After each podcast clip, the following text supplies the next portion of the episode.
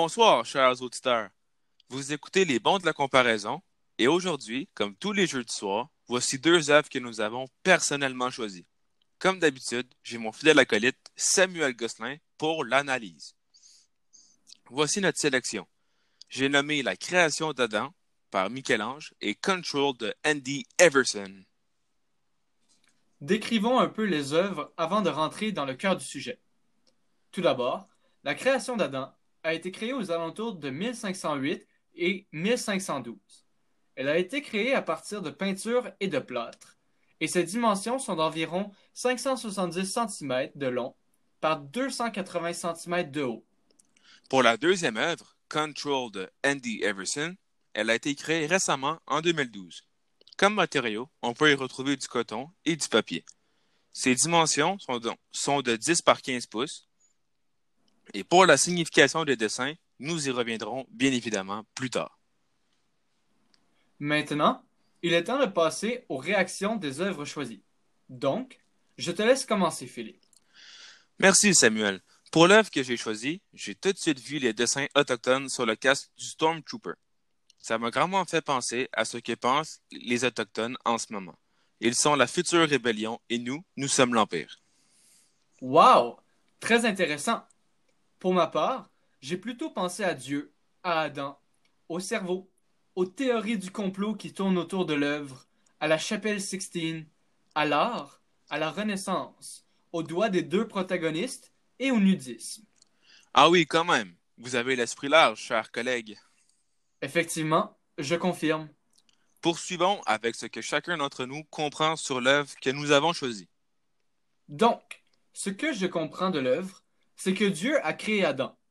Et il est si proche de sa création, mais en même temps si loin. Parce que les doigts ne se touchent pas. Dieu est dans le ciel comme pour veiller sur lui, et Adam est sur terre. C'est intéressant. C'est une façon créative de comprendre l'œuvre. Pour celle que j'ai choisie, ce que j'en comprends, c'est qu'il a inséré des dessins sur les visages des Jedi et des Sith. Et c'est tout? Mais non, voyons. Si, ce qui est intéressant, c'est qu'il a mis des dessins de son peuple sur les visages des Jedi et des Sith.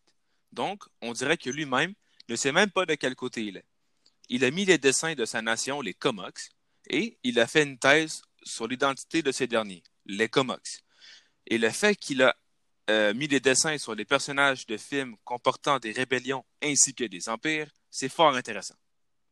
Vous êtes bien renseigné, Philippe. Et oui, passons à la suite après ce court instant.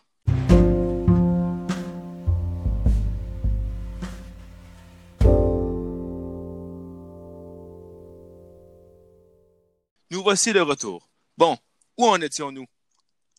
Parlons maintenant, comme mon collègue l'a mentionné, des caractéristiques de l'œuvre, des gestes, du langage plastique, du point de vue de l'artiste et de l'aspect historique. Pour mon choix, le langage plastique, c'est les dessins sur le casque. Pour ce, qui est des gestes, les dessins ont parfaitement été incrustés dans l'œuvre. On dirait que le casque est fait comme ça. Le point de vue de l'artiste peut porter à débat. Parce que certains diront qu'un Stormtrooper est du côté obscur. Mais Finn, dans les trois derniers films de la saga Star Wars, s'est rangé du côté de la Force. Et pour l'aspect historique, c'est une œuvre contemporaine en raison du Stormtrooper. Pour ma part, le langage plastique, c'est que c'est une peinture réaliste avec beaucoup de courbes. On pourrait même dire que c'est une vieille photo tellement elle est bien faite. Ensuite, pour les gestes, c'est Dieu et Adam qui sont presque en train de se toucher leurs doigts.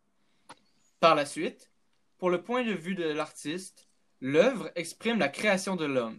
Michel-Ange, l'artiste, représente un court passage de la Bible. C'est aussi simple que ça.